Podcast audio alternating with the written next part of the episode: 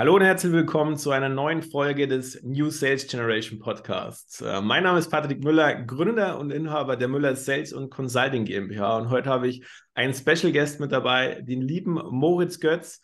Moritz und ich kennen uns jetzt seit ja, knapp einem Jahr. Moritz ist seit über zehn Jahren mittlerweile im Vertrieb tätig, hat schon mehrere Stationen durchlaufen, hat Vertriebsteams aufgebaut, Vertriebsteams geführt, leitende Funktion gehabt und hat sich mittlerweile darauf spezialisiert, als externer Berater ähm, Unternehmen bei der Kaltakquise, bei generell im Vertrieb zu unterstützen und hauptsächlich natürlich beim Thema Mitarbeiterentwicklung. Das ist so sein Fachgebiet, was ihm Spaß macht, wo er auch viel in Richtung Mindset, Motivation mit reingeht, Bewusstseinsebene. Und ja, Moritz, vielen Dank, dass du heute mit dabei bist. Ähm, ich ergebe gerne das Wort gerne mal an dich rüber. Stell dich noch ein bisschen mehr vor, sag ein paar Worte zu dir und ja.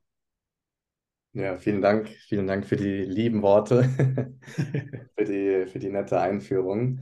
Ja, ich freue mich sehr, hier sein zu dürfen. Ähm, wie gesagt, wir kennen uns jetzt schon seit einem Jahr, äh, haben uns ja auf Tomorrowland äh, kennengelernt. Das war auf jeden Fall eine sehr überraschende und äh, positive Begegnung auch für mich. Und ähm, ja, was soll ich, was soll ich äh, noch über mich sagen? Du hast mich äh, schon relativ gut vorgestellt. Ähm, seit fast zehn Jahren schon im Vertrieb. Damals habe ich angefangen im Network so ein bisschen nebenbei. Als ich noch beim äh, Deutschen Roten Kreuz in der Behindertenintegration war, da habe ich das nebenbei ein bisschen gemacht. Kam so ein, ein Freund von mir meinte, ey, machst du heute? So, ja, nix, was machst du? So, ja, da kommt ein krasser Typ, so, komm mal vorbei, so ne, der Gelb strukturierte natürlich direkt so, oh ja, klar, so, keine Ahnung, wo es geht, aber ab geht's. Und äh, ja, dann habe ich da so ein bisschen ähm, Inspiration für mich äh, tanken dürfen. Da war wirklich eine sehr inspirierte oder inspirierende Persönlichkeit tatsächlich da, der halt ähm, ja, darüber erzählt hat, okay, es gibt doch noch andere Wege, irgendwie sein Leben zu bestreiten, als, sage ich mal, den klassischen Weg, äh, ne, was ja viele Leute, sage ich mal, 9 to 5 nennen, und ähm, ja, dann habe ich das ein paar Monate gemacht. War auch erstmal ganz cool und ganz aufregend, auch die ein oder andere Reise abgestaubt sozusagen, einfach durch äh, einen kurzen Teamaufbau. Aber habe dann auch gemerkt, okay, ist jetzt nicht, weiß nicht, irgendwie keiner hat da Bock mit mir zu reden. Ich weiß nicht, das hat, konnte mich auch nicht so zu 100% identifizieren, irgendwie mit den Produkten, so Cremes und Kosmetik und äh, Nahrungsergänzungsmittel und so. Ich weiß nicht. Es war spannend, aber ähm, was ich auf jeden Fall geil fand, war also das Thema Vertrieb, Kommunikation, Psychologie. Das hat mich halt total angefixt. Und ähm, ja, dann habe ich auch direkt mein erstes Coaching gemacht damals. Mega geil, da ging es um das Thema Direktkontakt, so wie kann ich Leute auf der Straße ansprechen und mir dort die Handynummer besorgen. Ähm, und auch da halt schon viele verschiedene Werkzeuge sozusagen kennengelernt. Es war halt, keine Ahnung, es war richtig geil, es hat mich so richtig angefixt. Und ähm, ja, dann habe ich relativ kurz danach, auch bei dieser Company, wo ich dann war, äh, angefangen. Äh, sie haben mich gefragt, hey, hast du Bock da bei uns mitzumachen? Und dann habe ich gesagt, okay, hey, geil. Ähm, ja, so nach, also neben dem Studium, ich habe damals noch studiert. Und ähm, ja, dann ging es los, ne? So den ersten Leitfaden gekriegt, einfach nur so eine 45 Minuten Tonaufnahme. das war so die Einarbeitung. Und ähm, dann hatte ich irgendwie eine Woche Zeit, den auswendig zu lernen musste mir noch von der Freundin 100 Euro äh, leihen, dass ich da hinfahren kann, so zum Probetag sozusagen. Also war super prekär erstmal alles. Und ähm, ja, dann habe ich da wirklich, ich glaube, drei oder vier Jahre Kaltakquise gemacht. Also wirklich von Scratch Leute auf Facebook angeschrieben, mir die Handynummer geholt, dann dort äh, ja, die, die in ein Erstgespräch sozusagen ähm, gemacht, mir selber gesettet und dann direkt da ein Vertriebstraining sozusagen verkauft mit einem YouTube-Video so als Material und irgendwie einer Landingpage. Also auch hier halt sehr prekär. Aber es war natürlich eine, eine harte und geile Schule. Mhm. Und äh, dann auch irgendwann den Vertrieb geleitet. Und ähm, dann bin ich in ein anderes Projekt gekommen, wo ich im Endeffekt, ja, sag ich mal, äh, Leuten geholfen habe, oder wo wir in dem Projekt Leuten geholfen haben, ihr eigenes E-Commerce-Business aufzubauen im Bereich Amazon. Und da habe ich dann auch äh, viereinhalb Jahre knapp oder vier Jahre ungefähr, ähm, ja, war ich in dem Projekt als Vertriebsleitung sozusagen tätig und habe auch noch ein bisschen andere Dinge gemacht, äh, auf, sage ich mal, strategischer Ebene. Also war auf jeden Fall ganz gut. Und ähm, ja, dann habe ich letztes Jahr im März tatsächlich erstmal eine Pause gemacht. Habe ich mir gedacht, hey, jetzt ist erstmal, jetzt ist mal gut, ein bisschen Zeit für sich selbst zu nehmen. So, habe noch nebenbei einen privaten Klienten gehabt, mit dem ich, und den habe ich auch immer noch, mit dem ich halt viel Vertrieb mache, aber auch viel Persönlichkeitsentwicklung, Glaubenssätze auflösen, Trauma auflösen, äh, bewusstseinserweiternde Arbeit einfach. Und ähm, ja, jetzt bin ich, wie gesagt, als Berater unterwegs und ähm, helfe ausgewählten Projekten, wo ich einfach feiere, wo, wo mir Spaß machen, äh, schaue ich, wo ich einfach meine Expertise einbringen kann, was es auch ist und wie es einfach stimmig ist. Sehr, sehr cool. Da hast du ja schon einiges durchlaufen. So der klassische Weg ja oft entweder Netzwerk, Marketing, so oder halt irgendwie Finanz- oder Versicherungsvertrieb. Ja, so, also immer wenn man sich mit Vertrieblern meistens unterhält, ist es so meistens der, der klassische Start auch. Hm, was mich da an der Stelle interessieren würde, warst du früher schon eher extrovertiert oder introvertiert? So, weil ich kenne ja manche, bei denen war es ja wirklich so, die waren, äh, die waren sehr introvertiert und durch Vertrieb oder dadurch, dass sie da reingegangen sind, sind sie auf einmal immer extrovertierter geworden. Bei mir war es so eine Mischung auch damals. Ich weiß nicht, wie war es bei dir, weil du hast ja gesagt, du hast dann da richtig Gas gegeben, ne? Leute kalt ansprechen auf der Straße und so. Fällt ja vielen schwer, aber warst du da schon eher so der Extrovertierte oder auch so eine Mischung? Oder musstest ja. du dich auch erst dahin entwickeln?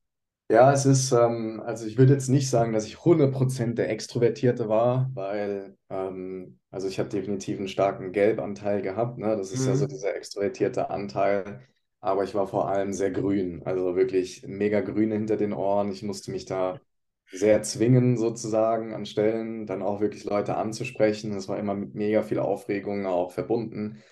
Aber ich, keine Ahnung, ich fand das, ich war einfach begeistert von der Sache. Und wenn ich halt von der Sache begeistert bin, dann ist halt der gelbe Anteil auf jeden Fall stärker. Mhm. klar, auch Kalterkrise zu machen, da jeden Tag Leute anschreiben, Nummern ziehen und so weiter da bin ich schon froh, dass ich wirklich einen sehr, sehr, sehr guten Mentor hatte, der halt genau wusste, wie er mich halt zu packen hat, ne? der auch eine sehr rote Persönlichkeit ist und ja, der halt auch wusste, wie man einem auch mal in den Arsch tritt, ähm, aber dann auch wieder streichelt, ne? also so diese, diese, diese perfekte Kombi einfach. Mhm. Dadurch habe ich mir natürlich einen sehr starken Rotanteil dann auch mit der Zeit einfach ja angeeignet, was einfach wichtig ist, sowohl im Vertrieb als auch ähm, dann später natürlich äh, Führungskräfte, Tätigkeiten.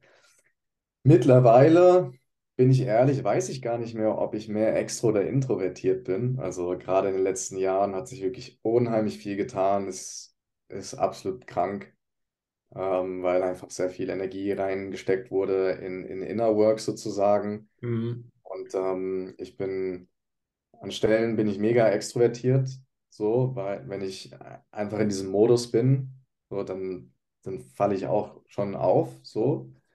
Äh, und an manchen Stellen rede ich halt gar nichts so und bin einfach nur da und habe auch keine Lust zu reden und höre einfach zu und bin möglichst präsent sozusagen. Also ich weiß gar nicht, wenn ich jetzt nochmal so diesen 16 Personalities Test machen würde, weiß ich gar nicht, was rauskommen würde. Weißt du noch, was du früher warst? Ah, ich weiß, ich bin, äh, ich, find, ich bin nicht der allergrößte Fan dieser Tests, um ehrlich zu sein, ähm, weil du antwortest zwei Fragen anders und dann hast du einen anderen, einen anderen Archetype so. Ähm, und jeder beantwortet das auch so ein bisschen, ne, wie, wie man es gerne hätte eigentlich. Ähm, ich glaube, das erste Mal war irgendwie Advokat oder sowas. Mhm. Ähm, ich da glaube, dann war es Aktivist. Ähm, ich war mal Exekutiv, aber da wusste ich, okay, das stimmt halt nicht. Das stimmt halt nicht. Äh, das stimmt Würde ich jetzt auch nicht unterschreiben bei dir. Nee, nee, auf jeden Fall nicht. Ja, wäre eigentlich mal spannend zu wissen, was als nächstes rauskommt. Aber da, das ist schon ein sehr wichtiges Thema, was du auch gerade angesprochen hast, weil viele der Unternehmen machen ja immer diese ähm, 16 Personality Tests für Vertriebler vor allem. Und ähm, die sind halt immer sehr auf einen Vertriebstyp so ja, eingeschworen, aber wie du schon sagst, das Ding ist, wenn du da eine Frage abweichend machst und man weiß es selber, wenn man davor sitzt, ne? man überlegt dann wieder so, aber wer spricht jetzt? Sprichst du jetzt gerade selber und füllst das Ding aus oder ist irgend so ein innerer Glaubenssatz oder inner, so, so, so ein Saboteur, der oft in dir sitzt und ja. klickt vielleicht gerade das Falsche an so und dann ja. kommt am Schluss was Falsches raus und du limitierst dich ja oder du wirst ja immer limitiert auch über solche Tests. Klar. Deswegen selbst auch bei uns, bei Klienten oder so, ich halte mittlerweile wenig von solchen Tests, sondern ich sage mir, okay, die Leute in der Praxis sich zeigen lassen, lieber mal ein, zwei, drei Tage Probe arbeiten lassen, schauen, wie die drauf sind ähm, und dann schauen, wo passen die, passen die, kann man die weiterentwickeln, was sind so die Themen. Wie ist also deine Meinung dazu? Weil du beschäftigst dich ja auch sehr mit dem Thema Weiterentwicklung der Mitarbeiter und ähm, ja. wie die Menschen ja so vom Typ her sind. Ja, ja, also es, es stimmt schon. Also klar, du hast einmal natürlich gewisse Glaubenssätze. Also es gibt ja auch immer erstmal den Unterschied zwischen Persönlichkeit und Charakter. Manche definieren so, manche definieren so. Jetzt mal in dem Gespräch sage ich, okay, Persönlichkeit ist das, wie du auf die Welt kommst. Charakter ist das, was dann durch Prägung und durch Trauma und so weiter, die uns ja jedem Einzelnen widerfahren, dann das in dir herausbringt. Also jetzt nicht das authentische Ich. Also da gibt es ja schon mal zwei Unterschiede. Und ähm, im Idealfall entwickelt sich ja jeder weiter und wird immer authentischer und kommt dann immer mehr zur Persönlichkeit. Ähm, dann ist natürlich, das ist ein Tool, das ist alles immer nur ein Tool. Man, ich finde nicht, man sollte irgendwas als den einzelnen Weg, als den Holy Grail sozusagen nutzen, weil mhm. dann gibt man auch immer ein bisschen Verantwortung ab, finde ich, und äh, lässt auch wenig Raum für Individualität. Also zum Beispiel ein Projekt, wo ich gerade drin bin, die nutzen das schon noch, ähm, aber halt auch sehr bewusst. Ne? Sie sagen, okay, gut, grundsätzlich sollten die Leute halt nicht nur in einer Rolle sein, sondern halt in dreien, ja, weil die sind ja auch zum Beispiel nach extrovertiert, introvertiert und so weiter unterteilt. Ähm, aber das ist dann halt nicht das einzige Kriterium natürlich, sondern eben auch zum Beispiel Probearbeiten. Dann gibt man denen einfach mal eine Liste und sagt, hier komm, jetzt machst du einfach mal Termine. Und ähm, dann schaut man sich einfach an, okay, wie verhalten sich die Leute, wie geben die Gas, wie gehen die mit Rückschlägen um und so weiter. Und so hat man natürlich dann ein viel ganzheitlicheres Bild. Und ich denke, so als grober an Ansatzpunkt passt es schon. Weil wenn da jetzt der, keine Ahnung, der, der Ultrablaue da irgendwie rauskommt, ist die Wahrscheinlichkeit relativ gering, dass der einfach nur zwei Fragen anders falsch beantwortet hat. ja, da bin ich dann irgendwie ja, vielleicht doch ein extrovertierter Supervertriebler ist. Das natürlich nicht. Aber man muss natürlich auch bedenken, ähm, ich glaube, nicht jeder checkt das, aber es gibt sicherlich Leute, die checken halt, okay, ich, wahrscheinlich ist eher gewünscht, dass ich bei dieser Antwort eher das angebe. Mhm. Ich mich irgendwo ein bisschen anders wieder, aber ich will halt diese Stelle, weil die Firma vielleicht cool ist oder so. Und dann klicke ich dann da drauf und ja, am Ende des Tages, ja, kommen wir dann wieder zum ultimativen Mantra, ehrlich zu sich selbst sein. So, und das ist leider nicht jeder. Ich habe mich auch oft erwischt, dass man vor dem Test sitzt und man füllt das aus, wie man eigentlich sein möchte. Ja, voll. Du, du füllst es eigentlich so, wie du sein willst. Und da finde ich das Thema eigentlich gerade sehr spannend, weil Du hast vorhin das Thema Exekutiv angesprochen. So, und äh, die meisten Unternehmen wollen immer Leute, die exekutiv sind bei diesem Test. So, und du hast vorhin auch schon gelacht und gesagt, okay, ist mal rausgekommen, aber du bist nicht so. So, bist aber trotzdem seit zehn Jahren im Vertrieb und wahrscheinlich hätten dich viele Leute abgelehnt, obwohl du ein mega guter Vertriebler bist, ein mega guter Teamleader bist und dich das ja weiterentwickelt hast und auch Mitarbeiter gut weiterentwickeln kannst. Und da sehe ich auch oft immer das Riesenproblem, so es werden gute Vertriebler eigentlich aussortiert aufgrund dieser Tests. Und teilweise sind vielleicht Leute in dem Exekutiv, weil sie so dachten, sie müssen so sein im Vertrieb, weil es ja immer vermittelt wird, ne? Und füllen das vielleicht dann schon so aus, dass Exekutiv rauskommt, weil sie in der Wahrnehmung sind, ich muss so sein. Und da, glaube ich, ist immer das große Gap, oder wo wir auch letztens viel drüber gesprochen haben, wo wir heute auch ein bisschen drüber sprechen wollen. So, einerseits das Wolf of Wall Street, so Hardcore-Vertrieb, so, und versus dem sympathischen, authentischen Vertrieb, wie man das gut vereinen kann. Ähm, ich glaube, du hast beide, beide Sachen schon sehr, sehr gut und stark durchlaufen in den zehn Jahren. Bin ja auch seit über zehn Jahren im Vertrieb. Ich habe auch sehr, sehr viel von diesen Hardcore-Varianten durchlaufen und äh, mhm habe mich in den letzten zwei, drei Jahren auch oft immer noch da rein sabotiert, äh, obwohl ich immer wieder dachte, ich muss es genau so machen, ne, weil so funktioniert es und ich wieder gemerkt habe, nee, für mich funktioniert es nicht so. Ich bin einfach ein anderer Typ. Und vielleicht da nochmal auch kurz deine Meinung. Wie siehst du das mit dem Exekutivthema? Wie siehst du das, ähm, dass man nur, ja, was heißt da auswählt, aber dass man sich vielleicht selbstbewusst schon dahin manipuliert, weil man denkt, man muss so sein oder weil der Markt auch immer zeigt, als Vertriebler musst du so und so sein, diese Hardcore schleimige Verkäufer, der irgendwie jedem, ja, der, den, der dem Eskimo den Kühlschrank noch verkaufen kann, wie es ja immer heißt und solche Floskeln, ne? Ja, also ich persönlich habe jetzt nicht so großartig die Erfahrung gemacht, um ehrlich zu sein, dass jeder nur will, dass es Exekutive ist. Also ähm, ich habe jetzt nicht diesen Erfahrungswert, mhm. deshalb kann ich nicht so viel dazu sagen. Aber ich glaube, am Ende des Tages, ich, ich bin kein Fan davon zu sagen, das ist richtig und das ist falsch, weil es gibt kein richtig und kein falsch. Also es gibt, man muss halt immer sich die Frage stellen, okay, was bin ich selber erstmal für ein Typ? So. Und ähm, da muss man natürlich sehr ehrlich mit sich sein ähm, und einfach überlegen, okay, wenn ich jetzt wirklich ernsthaft vorhabe, im Vertrieb Karriere zu machen, wie stehe ich einfach gerade da und wo sind vielleicht manche Potenziale und manche Stärken. Also mhm. es gibt einfach Leute, die sind, die haben zu wenig Biss am Telefon. Das, also da kann man sympathisch und freundlich und wie auch immer sein, aber manchmal ist es schon wichtig, einfach im Vertrieb auch nochmal einen Push zu geben, so, weil manchmal, das hängt natürlich dann auch immer vom Produkt ab, ne? Also wenn die Leute, wenn man wirklich zu 100% weiß, okay, der braucht es eigentlich wirklich für sein Vorhaben und dann, wenn er es nicht hat, dann schaut es schwierig aus und man sieht vielleicht, die Person steht, stellt sich halt extrem im Weg. Dann finde ich schon, ist es auch die Aufgabe von einem Vertriebler, das halt zu erkennen und halt auf eine Art und Weise halt zu regeln, was vielleicht erstmal, also nicht überpushy ist, ne, auf gar keinen Fall, aber wo schon auch mal, sag ich mal, ein gewisser Schubser wichtig ist, damit die Leute halt eine, eine ordentliche Entscheidung treffen. Weil es gibt auch viele Leute, die rationalisieren sich dann irgendwie, das nicht zu machen oder sonst. Und du kennst es selber, du hast dann Leute gehabt, die du dann nochmal gefollow-upt hast nach einem halben Jahr oder nach einem Jahr spätestens. Und du merkst halt sofort, okay, die hätten das machen müssen. Und weil sie es nicht gemacht haben, ist halt scheiße. So. Und ähm, dann gibt es Leute, die sind zu pushy und dann hast du vielleicht eine hohe Stornoquote. Und dann hast du vielleicht Leute, vielleicht aber auch Leute, die zu pushy sind und dadurch irgendwie den Ruf deiner Brand irgendwo schädigen. So, das kann auch sein.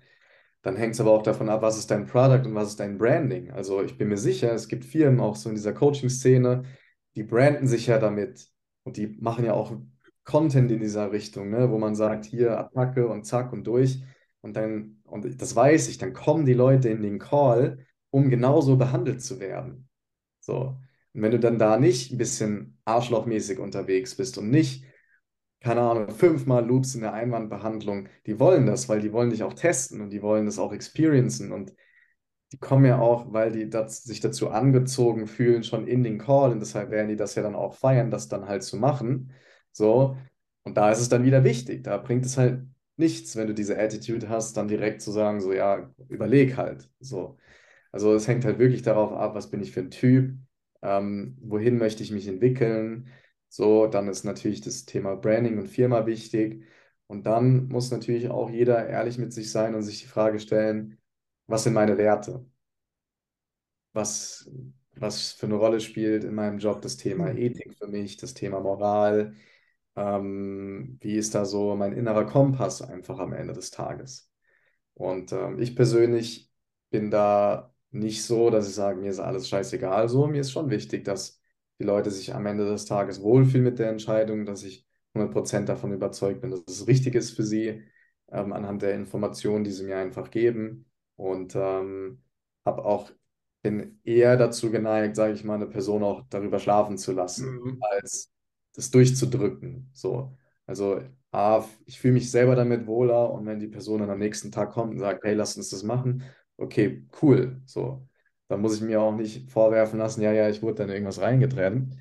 Ich kenne aber auch andere Leute, die ziehen es radikal durch. Da gibt es mhm. auch kein zweites Gespräch und das funktioniert auch grandios für sie. Ähm, und ist vielleicht auch, auch ein wichtiger Weg, ne?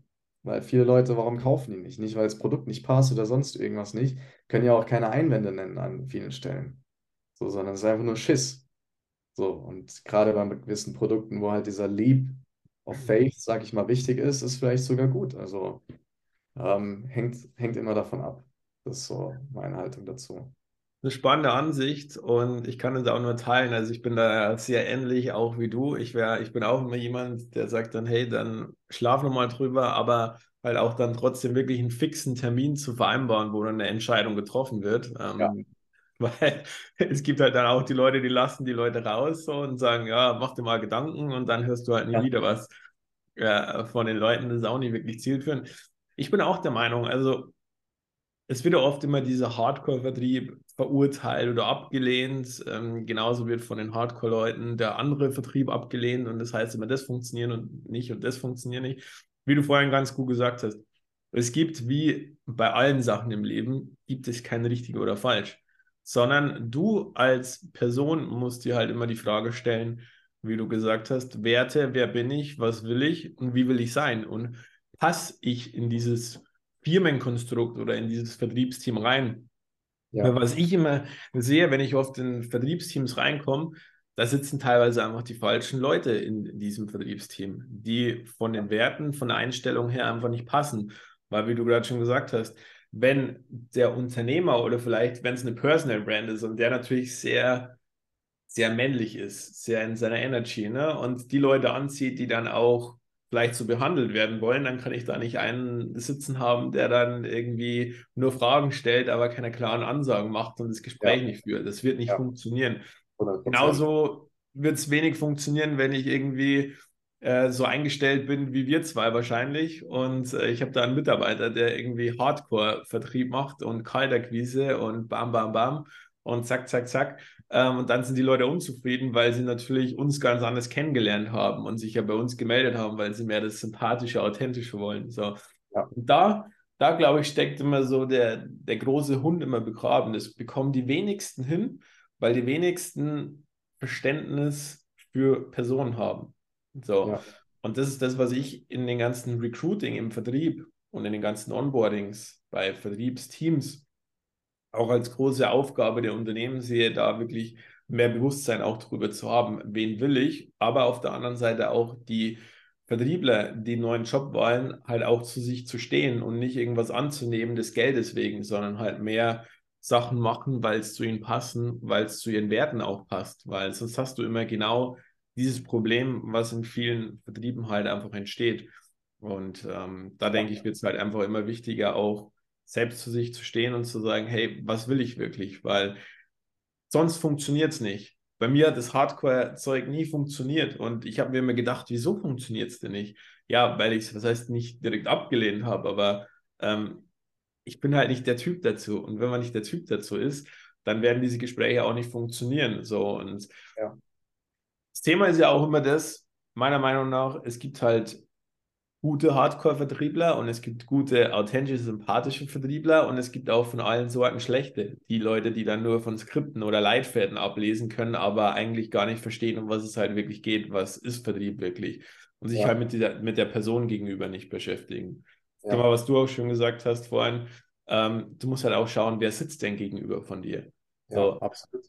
Ähm, ich nenne es immer so den Chamäleon-Effekt. So sich auch ein bisschen auf den Gesprächspartner anpassen, ne? auch schauen, was braucht der, braucht er jetzt vielleicht eine härtere Führung, so auch wenn ich mehr der sympathische, authentische bin, kann ich ja trotzdem den dahin führen und ihn vielleicht ein bisschen, das heißt härter rannehmen, aber, aber ihn ein bisschen besser dabei begleiten, ähm, dann auch gezielt eine Ent Entscheidung zu treffen, weil er es vielleicht in diesem Moment braucht, wenn ich merke, hey, das ist ein Produkt, oder eine Dienstleistung, die der wirklich braucht. So. Ja. Und die ich ihm nicht jetzt irgendwie andrehen oder verkaufen muss. So, das ja, ist das Thema, was ich da immer sehe. Ja, ja es gibt, du hast mega viele Punkte angesprochen, die ähm, man mit der Zeit und mit der Erfahrung, glaube ich, immer mehr lernen darf. Also zum einen definitiv, was ist die Rolle? Ne? Also äh, ein, jemand, der Kalterquise macht, da ist es viel wichtiger, dass der einfach so in, diese, in dieses Hardcore-Mindset reinkommt, weil es ihm dann einfach mit dieser Energie viel einfacher fällt, dann eine hohe Schlagzahl zu fahren und ist auch, die sind auch vom Typ her ein bisschen abgehärteter so, ne? Und die haben auch kein Problem, da fünfmal Nein zu kriegen und rufen dann trotzdem weiter an. Das ist halt mega wichtig, um in dieser Rolle einfach äh, gut aufzugehen. Wie gesagt, ich kenne einen, für den funktioniert das halt perfekt und der ist so laser fokusmäßig in dieser Rolle. der lebt einfach für dieses Thema und der schließt halt auch wirklich teilweise 6, 7, 8, 900k kalt, also nur cold mhm. ab im Monat. So, weil er halt voll drin ist. Und für diese Rolle ist es einfach absolut perfekt. So. Und ähm, wenn ich jetzt aber als Zielgruppe zum Beispiel, einfach mal zwei Beispiele, wenn ich als Zielgruppe zum Beispiel mega grün strukturierte Leute habe, die super vorsichtig sind, die super harmoniebedürftig sind und so, dann fahre ich vielleicht mit einer, mit einer anderen Herangehensweise zum Beispiel besser. Oder zum Beispiel, wenn meine Zielgruppe halt wirklich sehr gestandene Unternehmer sind. Ich muss denen dann nicht sagen, so, ja, ne, es ist wichtig, dass man im Leben Entscheidungen trifft und so. Das muss ich den Leuten nicht sagen, das wissen die selber. Und wenn ich denen so entgegentrete, dann denken die sich so, verpiss dich so, was, äh, was, was möchtest du von so, mir? Ja. Also, das ist definitiv eine Sache. Dann, wen du da sitzen hast, entscheidet natürlich dann auch wieder, was für Kunden ziehst du einfach an. Das muss man sich natürlich als Geschäftsführer vor allem auch irgendwo überlegen, so welche Sorte von Kunden möchte ich einfach haben. Auch ganz, ganz wichtig. Ähm, und natürlich muss sich jeder Vertriebler am Ende des Tages auch irgendwo anpassen können. Also da in der Lage zu lesen, okay, was für ein Farbtyp zum Beispiel habe ich gegenüber und dann entsprechend in dem Kanal trotzdem zu sprechen, ist natürlich wichtig. Ähm, wenn man jetzt aus der, aus dem NLP, aus der NLP-Sichtweise, sage ich mal, kommt, ist wichtig zu wissen, keine Ahnung, ist das ein Gegenteilsortierer oder ein Gleichsortierer, solche Thematiken. Ne? Dann gibt es ja auch Leute, die schauen, welche WARCOX, also welche Sinnes, in welcher Sinnessprache sprechen sie und dann sich dann da anpassen. Also du kannst ja super viele Dinge machen. Ähm, aber am Ende des Tages, klar, du musst wissen, was ist die Rolle, was ist die Zielgruppe, was ist das Produkt, wie ist die Firmenkultur, und da halt jemanden zu finden, der halt in alles reinpasst, das ist eigentlich dann so der, der Schlüssel. Ne? Und kann ich diese Person auch führen? Also, ich habe zum Beispiel einen Freund von mir, der hat übelst keinen Bock auf gelbe Leute. Der hat keine Lust auf so einen richtig gelben, extrovertierten Vertriebler, weil der einfach keine Lust auf solche Menschen hat. Und es ist okay, es ist fein. Dann sucht er sich halt andere Leute und so kann er sich halt seinen Vertrieb aufbauen, wie er es halt möchte. So. Ist dann Potenzial vielleicht noch mehr mit diesen Le Leuten umgehen zu können oder besser umgehen zu können? Wahrscheinlich auch. Ne? Aber wenn ich gar keinen Bock darauf habe und da nicht bewusst auch reingehen will in den Bereich, dann, dann hole ich mir nicht solche Leute. So. Ja, und so baue ich halt meine, meine Sales-Team-Kultur halt auf, wie es halt einfach in, in alles einfach reinpasst. Aber das ist zum Beispiel cool auch von einem Freund, was du sagst, dass er halt auch das Bewusstsein drüber hat. Hey, ich will diese Sorte nicht oder ich will nur diese Sorte. Weil ja die meisten kommen ja immer, oder ich kenne ja auch viele, die sich auch bei mir melden und sagen, hey, hast du Vertriebler für mich? Wir haben letztens ja auch darüber gesprochen, du hast ja auch immer gute Connections zu guten Vertrieblern, ne? Und ähm, die, wenn du aber konkrete Fragen stellst, die wenigen wissen eigentlich, wen sie wirklich wollen. So, die meisten sagen immer nur, ja, ein Vertriebler, der muss halt gut verkaufen können. So, aber was ist denn gut verkaufen? Also, keine Ahnung.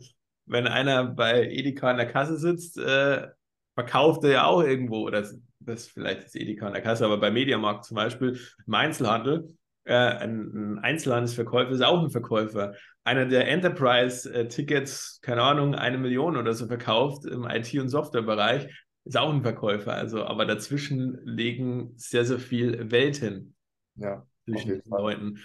Und deswegen, meiner Meinung nach, ist da auch die größte Fluktuation immer im oder deswegen ist im Ver Vertrieb so auch mitunter die größte Fluktuation, weil im Endeffekt die falschen Mitarbeiter eingestellt werden. Und die Mitarbeiter schnell merken, das passt nicht, weil einerseits die Vertriebsmitarbeiter nicht wissen, was sie unbedingt wollen. So, die nehmen halt immer die Sachen wegen Geld meistens an. So, und die Unternehmen locken die Vertriebler auch immer über Geld. So, aber genau da entsteht meiner Meinung nach die große Fluktuation im Vertrieb immer und ich beschäftige mich ja mittlerweile auch sehr, sehr stark mit Vertriebsteams, weil wenn du ein gutes Team hast mit einer Mannschaft, wo du genau weißt, welche Leute muss oder passen in mein Team und kannst die perfekt zusammenstellen, dann wird dieses Vertriebsteam auch richtig gut funktionieren. Wenn du, wie du auch gerade schon gesagt hast, dieses Team dann auch führen kannst.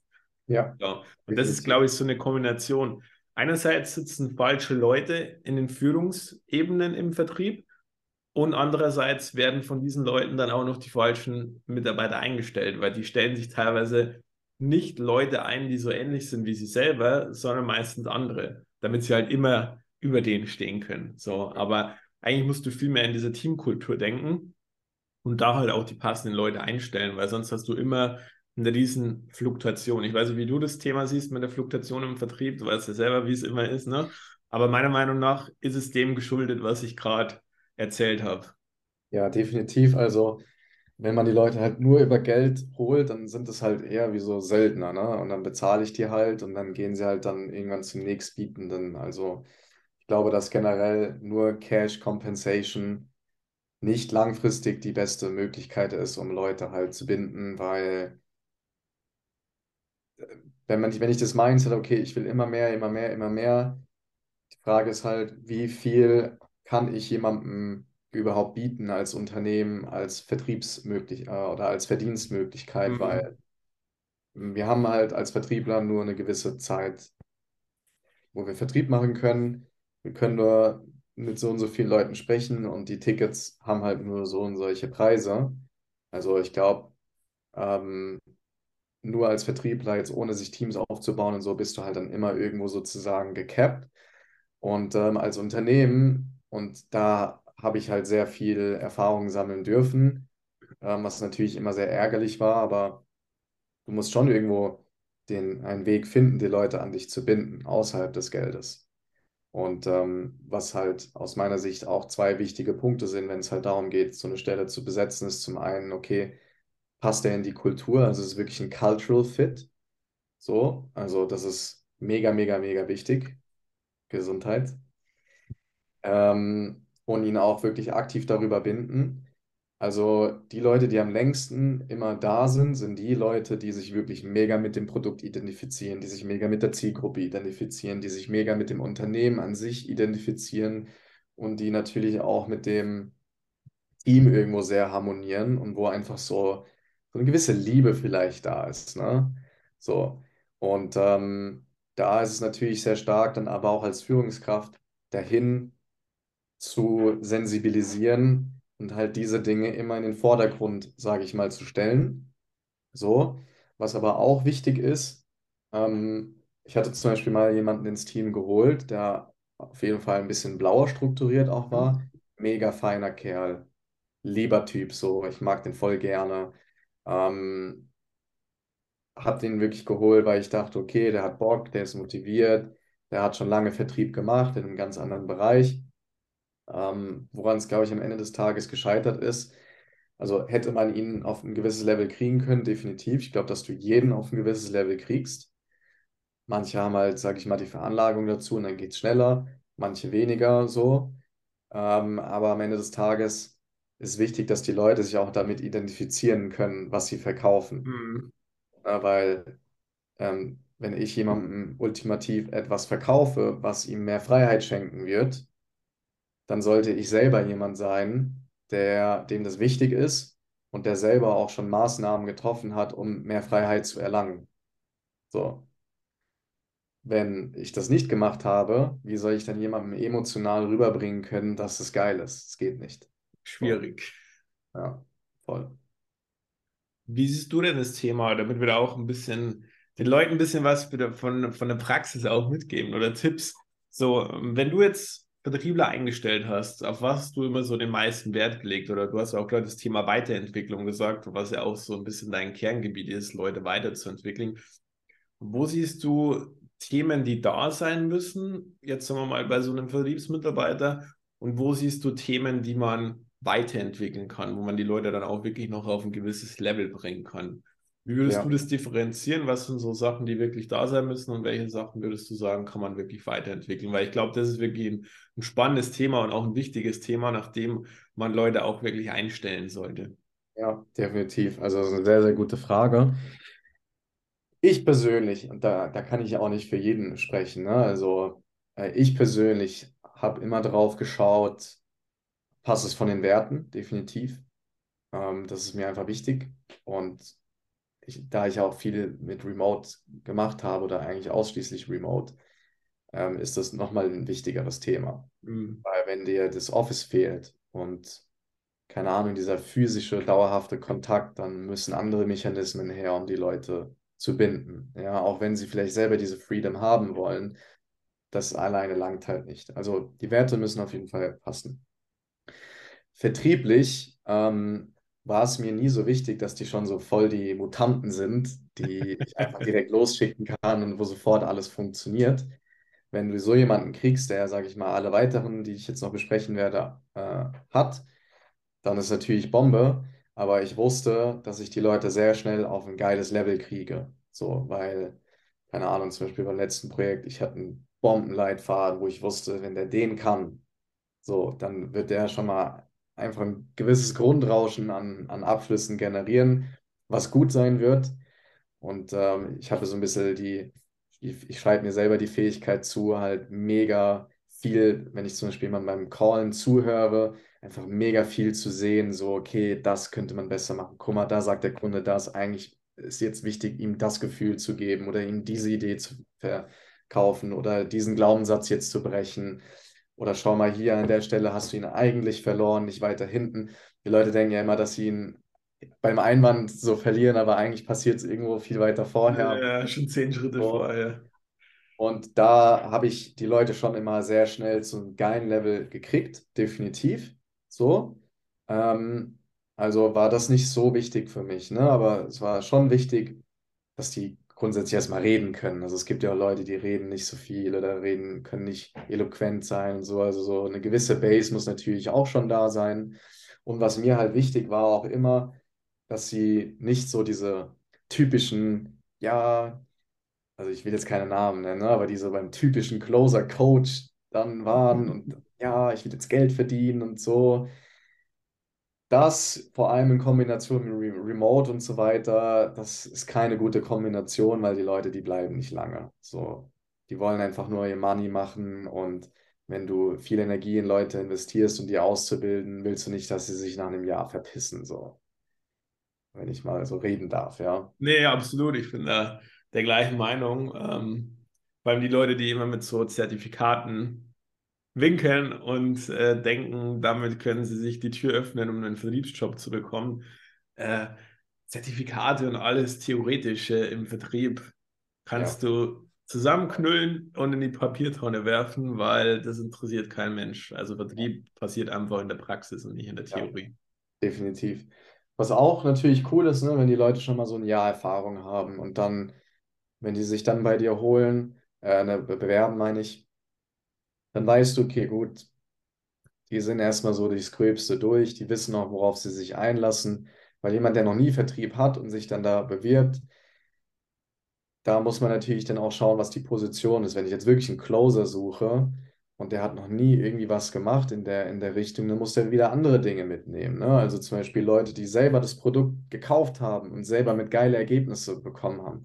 Das ist auf jeden Fall ein richtiger fetter Bonuspoint, weil die können wirklich aus einer emotional-somatischen Erfahrung sagen, Junge, das ist geil, so, das ist die können authentisch sagen, das hat mein Leben verändert und deshalb weiß ich, dass es bei dir auch funktionieren wird. Die kennen die Zielgruppe, wo sie stehen, wo sie hinwollen, die kennen den Weg und so weiter. Das ist natürlich immer mega, mega gut. Wenn sie das nicht haben, musst du natürlich schauen, okay, passt das rein, kann er sich damit identifizieren? Was machen die Leute so in ihrer Freizeit? Ne? Also wenn ich Persönlichkeitsentwicklung zum Beispiel verkaufe, aber der macht selber keine Persönlichkeitsentwicklung, dann ist das halt kein guter Match. So, ne? muss man halt einfach ganz klar sagen. Ähm, oder wie, wie der eine, wo ich vorhin erzählt habe. Ja, keine Ahnung, wenn ich halt eher ein beratender Typ bin, vielleicht passt es gar nicht zu, zu diesem Projekt. Also da muss man natürlich dann wirklich sehr individuelle Thematiken einfach finden beim Hiren. Aber grundsätzlich muss einfach das menschlich passen. Die Leute müssen Bock haben ähm, und sollten aus der richtigen Motivation heraus einfach da sein und ein gewisses Grundpotenzial mitnehmen. So, das war immer so ein bisschen meine Kombination. So, also zum Beispiel ein Freund von mir, ähm, das war so der Beste, sag ich mal, den ich in meinem Team bisher hatte. Nicht, weil er ein Freund war, sondern ähm, weil ich halt wusste, okay, wenn der mir ein Commitment gibt, dann gibt er mir auch ein Commitment. Mhm. Ähm, ich wusste, dass er vorher schon mal ein paar Monate Vertrieb gemacht hat und dass ihm Spaß gemacht hat. So, und ich wusste das halt vorher und es stand nie im Raum, dass er im Endeffekt das bei uns starten möchte. So. Und ähm, ich wusste, dass er halt Bock hatte zu lernen. Und das ist vielleicht noch der letzte Punkt, wo, wo mir jetzt spontan einfällt, der mir sehr wichtig ist, die Teachability. Also sind es Leute, die Bock haben zu lernen, die Eigeninitiative zeigen, um zu lernen? Wie gehen die mit Feedback um? So, weil wenn man mal getriggert ist, wenn man hört, so, Alter, das war nix, blöd gesprochen, dann verstehe ich das. Wenn ich aber jedes Mal, wenn ich sage, hier, das kannst du besser machen oder schau mal, dass du hier mehr Energie rein investierst, wenn ich dann jedes Mal auf Widerstand stoße, habe ich absolut keinen Bock darauf. Das zieht mir sel selber Energie und deshalb wäre das dann auch kein guter Fit. So. Ja, es gibt sehr viele Leute, die im Vertrieb unteachable sind. Ähm, ich weiß es selber. Hm, du hast ein paar wichtige Punkte angesprochen. Thema Closer oder generell die Leute, die halt irgendwie immer so eine Ausbildung machen und dann denken, ähm, das hat viel mit Vertrieb zu tun. Meiner Meinung nach hat es relativ wenig mit Vertrieb zu tun. Ist auch das Problem und deswegen spreche ich es an, weil ich finde, heutzutage wird immer suggeriert, du musst nur irgendwie von einem Leitfaden ablesen können und dann bist du Vertriebler und kannst viel Geld verdienen. Und dadurch entsteht ja auch immer dieses Thema, dass alle immer Vertrieb mit viel Geld verdienen verbinden. Wenn das nicht immer gleich gegeben ist, dann hast du auch immer das Commitment-Problem. Also die Leute geben dir immer dieses Commitment, dass sie bei dir starten wollen, eigentlich wegen des Geldes.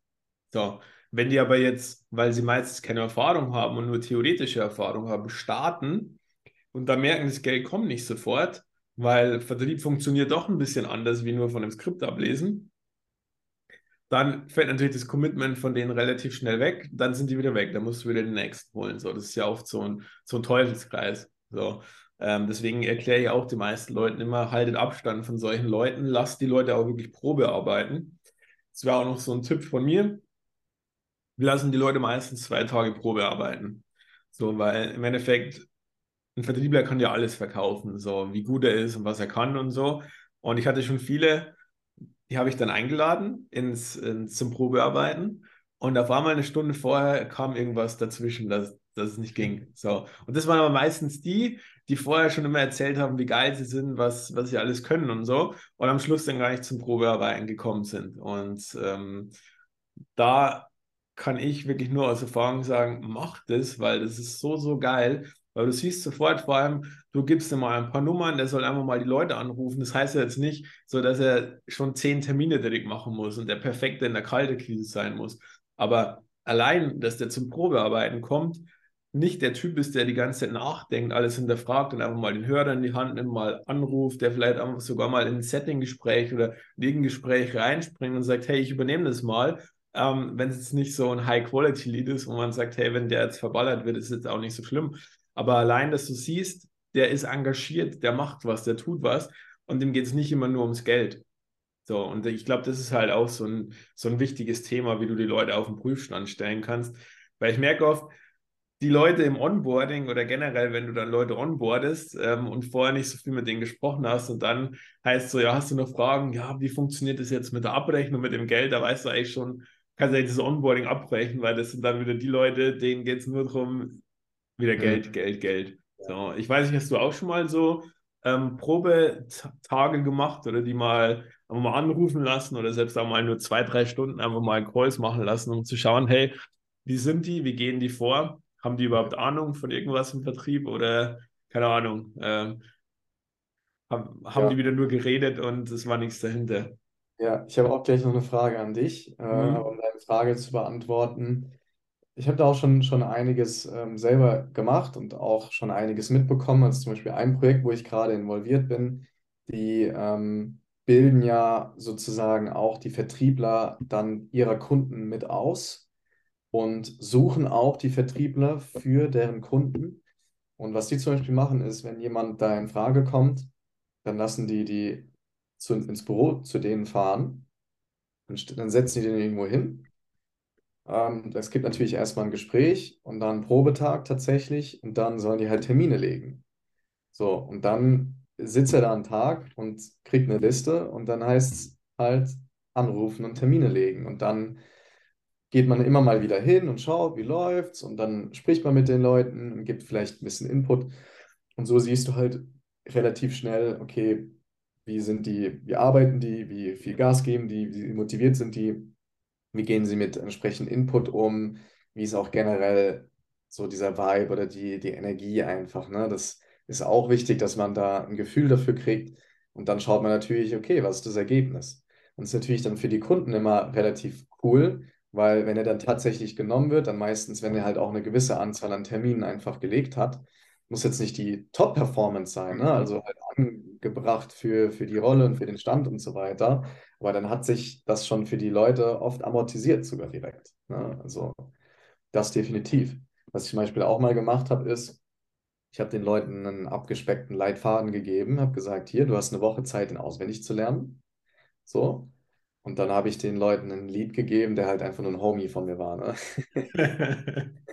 so, oder vielleicht sogar der, wenn man Vertriebler ersetzt werden soll oder so, oder ein Teammitglied, die die Person noch nicht kennt, kann man ja wählen, wen man möchte.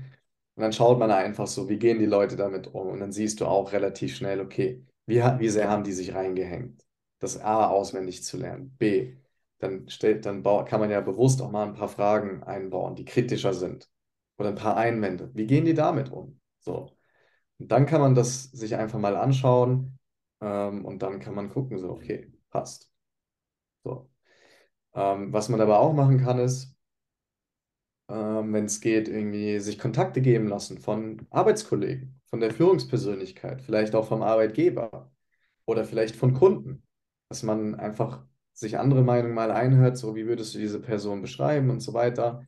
Na, ne, also gerade in diesem Hiring ist es immer wichtig, auch versuchen, zu versuchen, Fragen zu stellen, die nicht so obvious sind. Wenn, wenn du jemand fragst, ja, was ist denn deine Schwäche? Oh ja, ich arbeite zu viel. So, okay, come on. So. du weißt halt direkt. Ja, schon kluge Fragen stellen halt. Ja, auf jeden Fall. So, also gibt es schon ein paar Möglichkeiten, um einfach mal so ein Gefühl zu kriegen. Ne? Und dann muss man natürlich schauen, wie stellen sich die Leute an muss ein gescheites Onboarding natürlich her, aber da siehst du ja auch schon, wie kommen die Leute voran, wie gewissenhaft machen die das alles. Also man sollte sich auch in den ersten paar Monaten definitiv irgendwo ein bisschen den Freiraum auch einspielen, zu schauen, die Leute genau zu beobachten, was machen sie und so weiter, und passt es, bevor man da wirklich dann komplett all in geht sozusagen. Ja.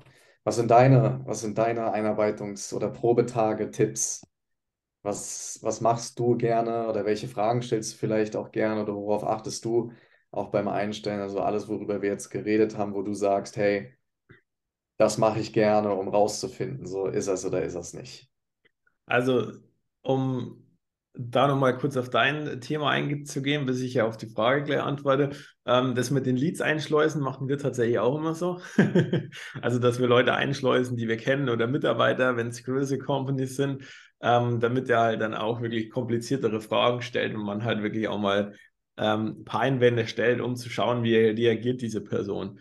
Versucht er irgendwie zu argumentieren oder stellt halt kluge Gegenfragen, weil er noch gar keinen Plan hat von dem Produkt. Also du kannst ja in so einem Probetag, auch wenn du das Produkt noch nicht zu 100% kennst, trotzdem gut performen, wenn du ein guter Vertriebler bist und sich halt auf gewisse Sachen nicht zu tief einlässt und halt einfach kluge Fragen stellst.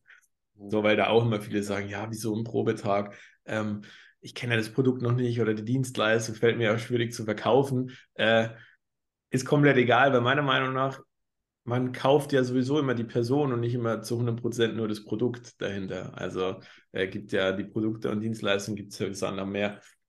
Ja. Zu deiner Frage, was so meine Tipps sind ähm, oder wie wir das immer gestalten. Ich habe da schon relativ früh damals schon angefangen, ähm, Leute Probearbeiten zu lassen. Viele haben immer davon abgeraten und meinten, das macht keinen Sinn und so. Du musst es halt vorher schon in den Einstellungsgesprächen rausfinden und so.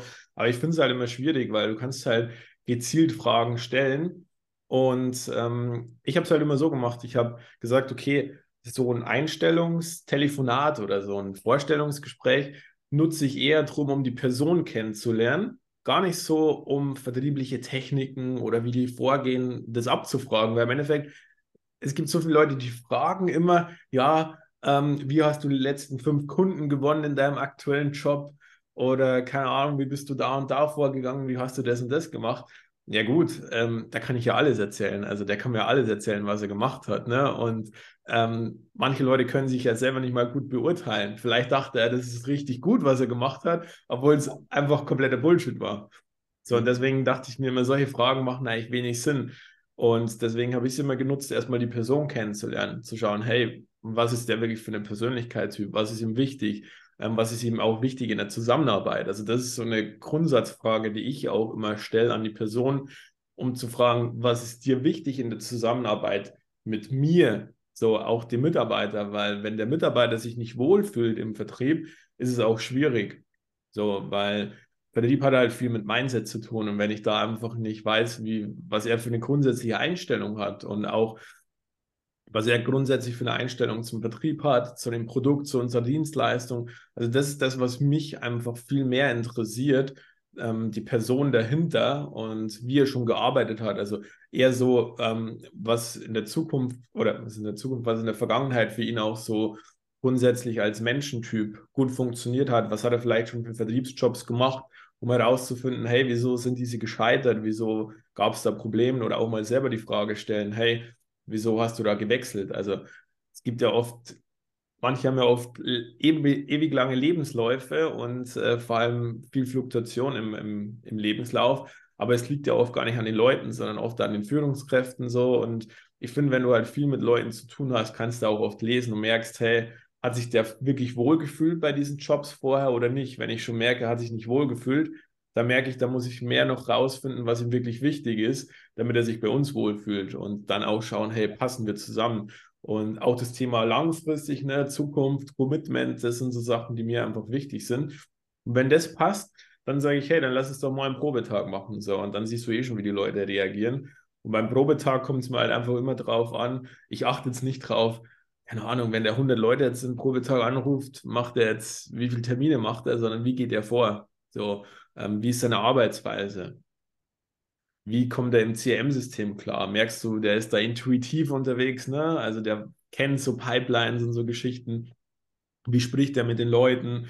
So stellt er kluge Fragen oder liest er einfach nur ab, wie ist er von der Aussprache, Tonalität? Also solche Themen schaue ich mir tatsächlich dann an, weil ich sage, alles andere, so Strukturen und Prozesse sind ja Vorgaben von uns. Also die können wir bauen. Also wir bauen ihm gute Strukturen, Prozesse und er kann sich eingliedern. Ich weiß, die wenigsten Unternehmen haben gute Prozesse und Strukturen, das ist ein Riesenproblem, aber dafür gibt es uns ja.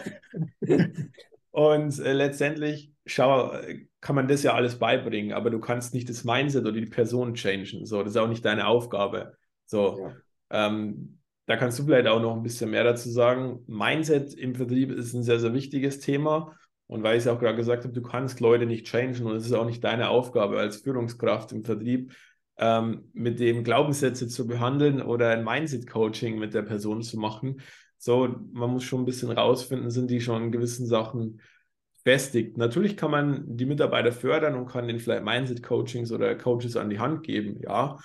Aber ich sage immer, als Führungskraft ist nicht ein primäres Ziel, jetzt jeden Tag das Mindset ähm, von denen zu coachen. Das passiert ja oft bei Kalterkrise-Vertrieblern, die einfach nicht der Typ sind, wie du vorhin gesagt hast, die gefestigt sind, die gut mit Ablehnung abgeben können. Wenn du da die falsche Person hast, dann bist du in diesem dauerhaften Mindset-Coaching, weil der hat einen guten Tag, nächsten Tag ist wieder schlecht, ist er wieder ja. unten von der Motivation her. Und dann hast du die ganze diese Achterbahnfahrten und das ist sehr, sehr ungut fürs Team, für die Führungskraft und den Vertriebler an sich sowieso selber auch. Ja, hundertprozentig. Man muss sich natürlich auch immer die Frage stellen, kann und will ich, andersrum, wie viel Energie kann, wie viel Energie und Knowledge kann und will ich in einen Vertriebler investieren? Ja. Wenn ich jetzt ein Unternehmer bin, der keine Ahnung von Vertrieb hat, dann muss ich mir wahrscheinlich eher einen suchen, der schon ein gewisses Set an Erfahrung einfach hat, den ich halt laufen lassen kann. Wenn ich jetzt mega viel Erfahrung als Vertriebler selbst habe und wie man solche Leute führen kann, dann muss ich mir überlegen, okay, wie viel Energie will ich da rein investieren? So, ne? Und es hat halt alles seine Vor- und Nachteile. Einen sehr mhm. erfahrenen zu holen, mit dem musst du anders umgehen, den musst du anders onboarden, den musst du anders packen, als jemanden, den du dir, sage ich mal, von Anfang an heranzüchtest. Ne? Also jemand, den du von Null an holst, hat natürlich ein bisschen mehr Aufwand, braucht mehr Zeit, braucht mehr Energie, hat natürlich auch ein bisschen mehr das Risiko, dass du die Energie, die du rein investierst, vielleicht verloren geht, dadurch, dass er dann geht. Du hast aber auch die potenzielle Upside, dass die Person halt sehr viel loyaler ist und sehr viel länger da bleibt halt als jemand anderen. Na, also zum Beispiel, ich war auch, ich war vier Jahre lang oder viereinhalb Jahre bei, bei meinem ersten richtigen Mentor. Mhm. Obwohl jetzt die Bedingungen nicht, also drumherum jetzt wirklich nicht mega geil waren, so für einen mhm. Vertriebler. Ne? Aber ich war halt unendlich dankbar dieser Person gegenüber, was er mir alles beigebracht hat. So. Und ähm, gerade auch beim Hiren ist es halt wichtig zu schauen, was, wo will die Person hin, so, und kann diese, kann ich als Firma dieser Person diese Ziele überhaupt liefern? Weil wenn jetzt jemand da ist, der sagt, ich will 100k im Monat verdienen, so, okay, kann ich das ermöglichen? So, wenn das überhaupt zur Person passt, weil wenn der jetzt gerade sein High-Ticket-Closer-Coaching gemacht hat und sagt, ich will jetzt direkt 100k verdienen, so, alright. Ja, aber das Problem ist, denen wird ja schon immer suggeriert, ne, dass sie relativ schnell so und so viel verdienen. Ja, das ist halt das Geschäft, ne? Also ja. So catchst du da halt die Leute. Definitiv. Aber das ist natürlich da auch das Problem. Ähm, aber nochmal zum Thema hm, ah, Mindset. Ja. ja, Thema Mindset, genau. Ähm, das stimmt auch. Also du hast eine Sache gesagt, die ich definitiv unterstreichen würde, nämlich, dass du, dass es nicht deine Aufgabe ist als Vertriebler oder als Vertriebsleiter, ähm, so mega krass viel Mindset, Coaching und so weiter mit deinen Leuten zu machen, weil den Fehler habe ich gemacht. Ich habe wirklich sehr, sehr, sehr viel Energie äh, in einer Stelle in meiner Karriere, in mein Team investiert, was sich absolut nicht gelohnt hat. So, also zum einen, weil nicht die richtigen Leute da waren, ähm, was ich nicht sehen konnte zu dieser Zeit. Zum anderen, weil ich selber dachte, dass ich da mehr Energie reinstecken muss, sozusagen. Und ähm, das durfte ich auf eine schmerzhafte Art und Weise lernen, wo dann wirklich ein Teil vom Team auch im Endeffekt gegangen ist. Da war aber auch Freundschaft mit verwickelt und Dinge, die sich aufgestaut haben und so weiter. Und im Nachhinein habe ich dann die Schönheit dahinter erkannt, wie wichtig das auch für alle war. Und dann habe ich im Endeffekt das wirklich nochmal neu aufgebaut und dann habe ich auch gelernt, wie effortless es auch gehen kann, wenn du die richtigen Leute mit der richtigen Attitude äh, sozusagen, wenn, wenn sich diese beiden Parameter, sage ich mal, treffen, ähm, dann passt es. Klar, du kommst nicht drum herum, gerade wenn jemand neu ist, dem mal zu sagen, so Junge, es gibt einfach gute Tage im Vertrieb, es gibt schlechte Tage im Vertrieb und am Ende des Tages zählt der Durchschnitt es gibt auch mal gute Monate und schlechte. Und auch da zählt halt der, der Durchschnitt. Und die Frage ist, wie gehst du damit um? Mhm. Die Selbstzerfleischung, machst du dich selber fertig? Oder hockst du dich hin und schaust, was kann ich besser machen? Oder akzeptierst es halt einfach und fokussierst dich darauf, dass die nächsten Calls gut laufen. Also immer der Umgang damit mit diesen verschiedenen Situationen, auch beim Hiren. Wie gehe ich damit um, dass mir ein Kunde eine Frage stellt, die ich nicht beantworten kann zum Produkt? Lüge ich? Fail? So? Ja. Oder sage ich dem vielleicht ehrlich so, hey, ich bin ehrlich, ist mein erster Tag heute. Bevor ich dir jetzt irgendeine Scheiße erzähle, gehe ich nochmal lieber mit dem Team Rücksprache halten und würde dir einfach ein Feedback dazu nochmal geben. Ist das in Ordnung?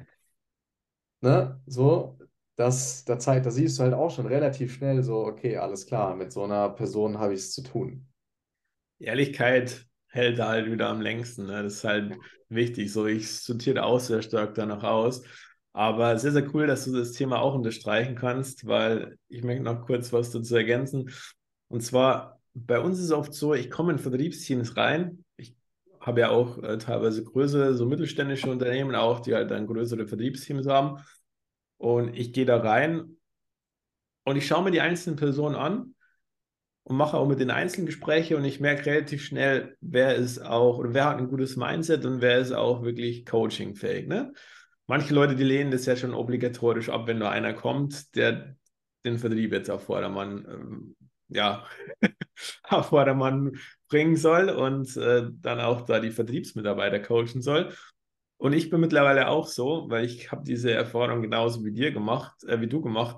Du kannst Leute nicht die ganze Zeit mindsetmäßig oder motivationsmäßig die ganze Zeit coachen. Das kostet so viel Zeit, Energie und Kraft.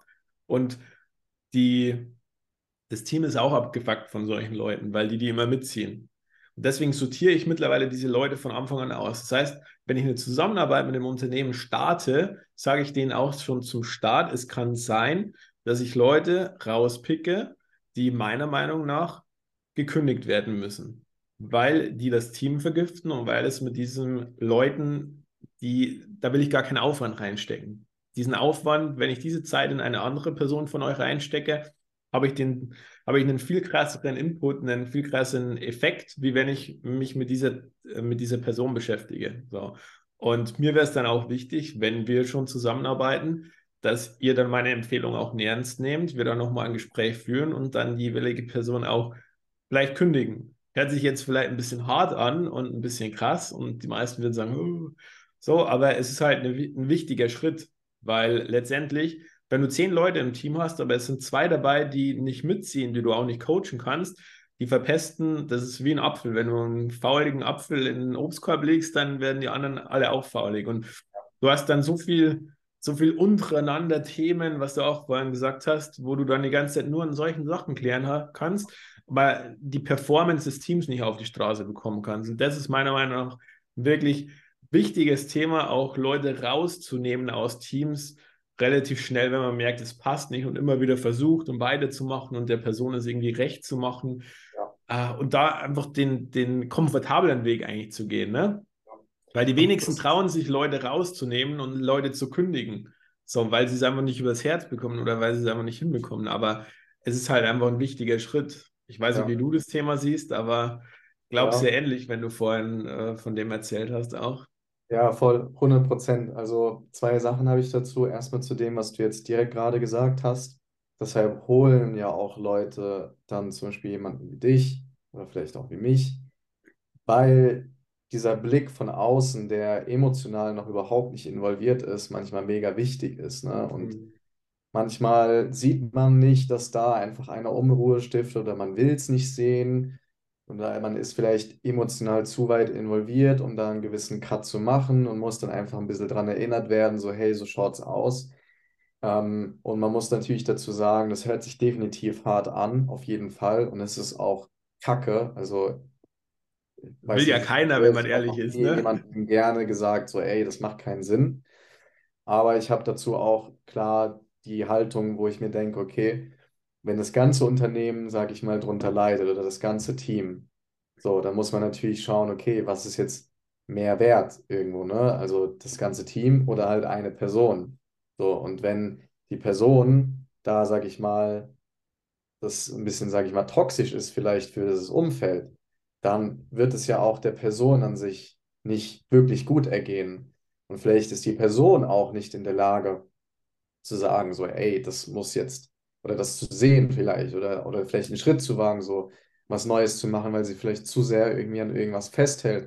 Und deshalb gibt man ja auch der Person auf jeden Fall mal wirklich ein ernsthaftes Feedback dadurch, ja, dass man sagt, so hey, die Wege müssen sich trennen und aber auch die Möglichkeit, Platz zu schaffen, zu reflektieren und sich irgendwo auch wieder eine, ein Umfeld zu suchen, wo es viel schöner ist, weil keiner hm, will ja eigentlich irgendwo sein, wo es keinen Spaß macht und wo es nicht harmoniert. Und so ist es dann halt auch ein, ein, schon ein schmerzhafter Akt, definitiv, der einfach auch gar keinen Bock macht, der aber auch irgendwo Verantwortung in gewissen Rollen einfach ist, ja. Ähm, und wo aber dann im Endeffekt halt vielleicht dann trotzdem Win-Win für alle ist. Schlussendlich. So. Mir kam gerade eine richtig, mir kam gerade eine Story hoch, die ich jetzt noch, äh, die ich da jetzt dazu noch erzählen muss, weil das hat mich damals auch sehr berührt.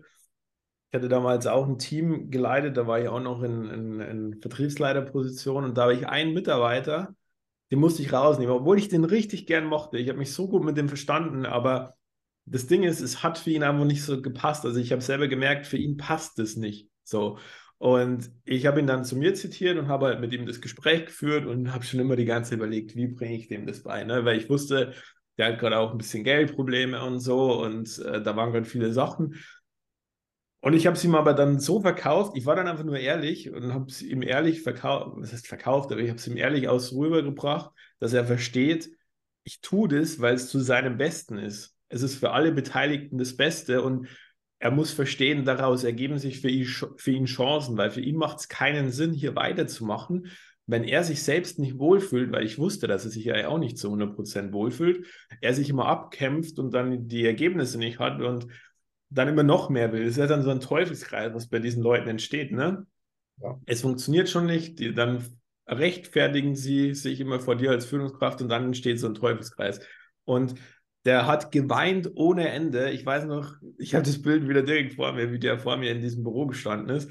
Aber er hat mich ein halbes Jahr später, hat er mich angerufen, ohne Witz, hat mich angerufen, ein halbes Jahr später und hat gesagt, er ist mir so dankbar, dass ich ihm damals die Augen geöffnet habe und ihm gekündigt habe und ich ihm die Chance gegeben habe, was ich selbst auch, also ich habe, er meinte, ich habe ihm gute, gute Themen mitgegeben, über die er sich Gedanken machen soll, weil ich habe ihm halt dann auch ein bisschen Sachen mit an die Hand gegeben und gesagt, mach dir wirklich Gedanken, was du wirklich willst, wo du reinpasst.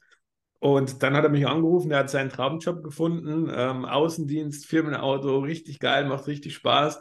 Äh, er und seine Freundin heiraten jetzt und so und haben auch diesen Schritt endlich gemacht. So und er hat mich angerufen, weil er mir dankbar war, dass ich ihn gekündigt habe. So. Und ich war auch erst so, wieso er mich jetzt an, ne? Aber das siehst du wieder, wenn du wirklich ehrlich bist zu Leuten und denen wirklich auch die richtigen Fragen mitgibst und wenn die Leute klug sind, nehmen die sich das an und machen was draus. Und der hat zum Beispiel was draus gemacht und waren wir letztendlich sehr, sehr dankbar dafür. Und das fand ich damals einfach sehr emotional auch irgendwie. Ich habe mich selber auch berührt, weil ähm, ja, ich mag das einfach, wenn Leute auch dankbar sind und wenn sie diesen Sinn dahinter verstehen, das Tiefgründige, was die wenigsten tun. Voll. Und es heißt ja auch nicht, wenn sich die Wege trennen, dass es so abrupt sein muss. Ne? Also jedem, wo die Wege, sag ich mal, auseinandergegangen sind, sage ich auch immer so, hey, guck mal, wenn ich dir irgendwie helfen kann, gib mir Bescheid. Wenn du eine Empfehlung brauchst, gib deinem, mit wem auch immer du sprichst, meine Nummer. Ich telefoniere gerne mit denen.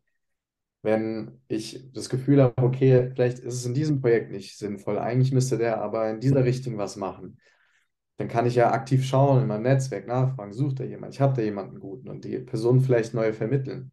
Also da gibt es ja Wege, wie man auch cool und das direkt auch gewinnbringend, sage ich mal, für beide Seiten auf, auf, im doppelten Sinne sozusagen beenden kann. Also muss ja nicht immer nur so feuern, auf so einen Knopf drücken und ja, dann wie man es immer so kennt. So ein Fach rein, wo dann die Haie da schwimmen. Also das, so muss es ja nicht sein. Und ansonsten ähm, wir waren jetzt ja in Dubai mit Sales Hacks und ähm, mega, mega geiles Event gewesen. Und äh, wir haben ja noch einen anderen externen in der Company, Gary. Äh, Gary ist ein Management-Trainer, der ähm, für sehr, sehr, sehr große, renommierte Unternehmen äh, schon gearbeitet hat und Trainings gemacht hat. Also ganz heftiger Typ. So, ich habe so viel über Management von ihm lernen dürfen wie cool. In den letzten fünf Jahren wahrscheinlich. Und ähm, bei diesem Event hat er auch eine Sache äh, angesprochen, die ähm, aus meiner Sicht, die so ein bisschen schon, die ist zwar ein bisschen obvious, aber du weißt, dieses, die obvious Dinge, die, über die denkt man oft nicht nach, ne? Und dann hört man sie, macht sich wirklich Gedanken. Und da hat er so einen Graphen aufgezeichnet, ähm, wo im Endeffekt so ein bisschen der typische Werdegang auch irgendwo von so einem Mitarbeiter besprochen wurde. Ne? Und dann geht es halt um die Frage, okay, wo steht denn gerade jemand, was braucht der? Weil es gibt Leute, die können nicht und die wollen nicht. Die haben in deinem Unternehmen nichts verloren. Und dann stellst du vielleicht jemanden ein, der kann nicht, aber der will. Also, was braucht der? Der braucht fachliche Führung. So, und Input. Und auch, sage ich mal, Nähe auch so ein bisschen, ne, um halt angelernt zu werden. Und dann ist er vielleicht irgendwo an einem Punkt irgendwann, wo er halt kann und will und dann ist alles perfekt. Und dann kommt aber irgendwann mal vielleicht die Stufe, wo er kann, aber nicht will. Und braucht die Person dann irgendwie, dass man sagt, nee, du kriegst jetzt, die, da sind die Ergebnisse auf einmal nicht mehr da. Und dann die meisten Leute sagen so, ja, okay, du kriegst jetzt das Projekt nicht mehr und du kriegst das nicht mehr und so, und dann irgendwie so eine Form von Bestra äh, Bestrafung. Mhm. So, aber eigentlich ist es wichtig, die Leute dann zu fragen, so, was ist los? So, erzähl mal was, was geht gerade, was geht gerade mit dir ab? Also sehr viel aufbauende Worte vielleicht, ne? So, hey, ich verstehe das und vielleicht gerade eben nicht irgendeine Form von Druck, ja, und irgendwo, dass man dann rausfindet, woran es halt eben liegt und dann eben da entsprechend dann halt anzusetzen und zu gucken, wie kann ich die Person wieder dazu verhelfen, zu wollen. So. Ja, also das ist auch manchmal äh, definitiv wichtig, bevor man halt über solche Dinge halt nachdenkt. Aber das, das können wirklich die wenigsten. Also ich muss da teilweise bei Kunden von mir immer reinspringen, obwohl es gar nicht mein Thema ist. So, wir haben dann wieder, ich habe dann wieder einen Kundencall, dann schauen wir uns wieder die Zahlen an. Ja, dann heißt ja, die, die Person performt nicht mehr und so. Sag ich, ja, hast du auch wirklich schon mal darüber gesprochen und so? Nee, den, also vielen Leuten fällt es auch wirklich schwer, mit diesen Leuten zu sprechen. So, ich gehe dann in den Call und sage, hey, was ist los? So, einfach mal fragen, was ist denn wirklich los? So, teilweise sind ja auch, auch private Themen, also wirklich rausfinden, was beschäftigt diese Person gerade, was nervt die, damit die einfach mal ihren ganzen Müll wieder entladen können und halt auch wirklich nachfragen, was brauchst du denn auch? Was kann ich tun, um dich dabei zu unterstützen, damit du auf dieses Level wieder kommst? So, und das ist so einfach. Und wenn ich da nur 10, 15 Minuten mit den Leuten da einmal in der Woche spreche, so, dann ist wieder alles gut. Dann siehst du aber auch, wie die Zahlen wieder hochgehen. Aber das ist ein genereller Fehler, weil die wenigsten halt auch regelmäßige Meetings mit den Leuten machen, nur immer über Zahlen und Sachen sprechen, aber nie über die Person. Und wenn du merkst, irgendwo stimmt was an der Performance nicht, dann musst du auch mit der Person sprechen und am besten immer daily einfach kurz nachfragen, ob es irgendwelche wichtigen Sachen gibt und nicht nur immer auf dieser Business-Ebene, sondern halt auch auf der persönlichen Ebene. Weil desto schneller du diese Sachen eliminierst, desto schneller kann die Performance dieser Person wieder gut funktionieren. So, das ist halt immer das Wichtigste. Das ist halt, ja, ja das, was die meisten falsch machen. So, du musst halt wirklich ja. immer schauen, dass du dran bist, weil wenn der natürlich sich den ganzen Tag Gedanken über unnütze Sachen macht, so, dann kann er nicht performen. Und äh, deswegen, das kann ich auch dann nochmal unterstreichen, was du gesagt hast, aber wirklich mal nachfragen, was ist wirklich Sache, wie ohne den direkt rauszunehmen. So, aber das machen halt die wenigsten und können die wenigsten, weil sie gar nicht auf diese persönliche Ebene oft gehen ja. können oder wollen. Ja, da muss man natürlich dann auch unterscheiden, den Unterschied zwischen was und wie. Also manche Leute machen das was gar nicht, dass sie gar nicht mit den Leuten sprechen. Wenn sie es aber dann tun, ist es oft so, dass die Leute halt das auf eine Art und Weise machen, die jetzt nicht wirklich einladend ist, sich, sage ich mal, offen und ehrlich und verletzlich mitzuzeigen, äh, mitzuteilen. Mhm. Weil wenn mhm. ich da hingehe und sage so, mal ganz blöd, Junge, was ist mit dir? So, deine Zahlen sind scheiße, komm mal zu dir. Wie viel Bock habe ich dann zu sagen, ja, das und das und das liegt mir auf dem Herzen. Ne? So, das da macht gar, man sich ja nicht. Definitiv nicht. Ne? Wenn man halt aber relativ neutral rangeht und sagt so, hey, schau mal her, das sind die Zahlen so, das siehst du, oder? So, ähm, jetzt ist natürlich, ist ja jetzt erstmal kein Problem. Die Frage ist, woran liegt es halt? Ne? Und da ja, äh, lade ich dich halt dazu ein, einfach mal zu teilen, was ist die Thematik. So, also jetzt geht es hier nicht primär um die Zahl, sondern jetzt geht es um dich. Und das halt auch auf eine Art und Weise und man sollte auch definitiv diese Haltung haben. Also etwas vorzuspielen, wo man selber nicht die Haltung hat, das funktioniert nie. Nee, vor allem die Leute sind ja auch nicht blöd. Also die Leute checken doch selber die, die, die Mitarbeiter, dass die Zahlen gerade nicht passen und die sind ja, eh schon im inneren Kampf mit sich selber und alles. Ne? Und äh, äh, von dem her muss ich ja nicht immer über diese Schiene kommen, aber ja, sehe ich genau wie du. Ja, jetzt sind wir eh schon beide über der Zeit, was wir eigentlich geplant haben, aber es war einfach so ein geiler Talk. und äh, ich glaube, wir haben auch viel hier mitgegeben und auch geile Einblicke gegeben und viel viele und gute Golden Nuggets. Ähm, bevor ich die Abmoderation mache, willst du noch irgendwie einen Tipp oder irgendwie einen Hack oder hast du noch irgendwas, was du so an die Community mitgeben willst als deine abschließenden Worte? Ähm, jetzt aus dem, aus dem Ad-Hoc habe ich jetzt nichts. Also keine Ahnung, wenn irgendwelche Fragen sind, dann kann man ja sicherlich sich bei uns melden. Und, genau, äh, auf jeden Fall. Vielleicht kannst du da kurz sagen, wo man dich am besten kontaktieren kann. Ich werde das Ganze dann auch nochmal unten in der Info verlinken, aber sag gerne mal, wo die Leute direkt mit dir Kontakt aufnehmen können, wenn sie Fragen einfach, haben. Du kannst einfach mein Instagram äh, connecten. Also ich habe jetzt aktuell auch keine Website oder sonst irgendwas. Also bisher Word of Mouth. Aber man kann mich gerne auf Instagram äh, anschreiben. Perfekt, dann verlinken wir deinen Instagram-Kanal, dann könnt ihr den Moritz direkt über Instagram anschreiben, euch mit ihm connecten, wenn ihr Fragen habt äh, zu den ganzen Themen, die wir heute besprochen haben, äh, wenn ihr euch generell mehr für die ähm, ja, Mindset, Bewusstseinsentwicklung in dem ganzen Vertriebsumfeld auch interessiert, da meldet ihr euch natürlich sehr, sehr gerne. Ansonsten, Moritz, hat es mich gefreut, dass du heute mit am Start warst. Du hast noch was? Ja, ich wollte, ich wollte auch noch äh, mich bedanken, definitiv. Also es war ein cooler Talk. Äh, auch das, was wir vorher gesprochen hatten, was jetzt äh, wir leider nicht aufgezeichnet haben, aber äh, war schön, war sehr angenehm. Was ist auf jeden Fall ein extrem angenehmer Gesprächspartner auch. Und ähm, ja, es ist schön, sich auch mit Leuten auszutauschen, die ja, sag ich mal, viele verschiedene Bandbreiten auch sehen. Nicht nur die ganz vertriebliche Seite oder nicht nur, nicht nur irgendeine Mindset-Seite, sondern wirklich das Ganze auch ein bisschen ganzheitlicher sehen.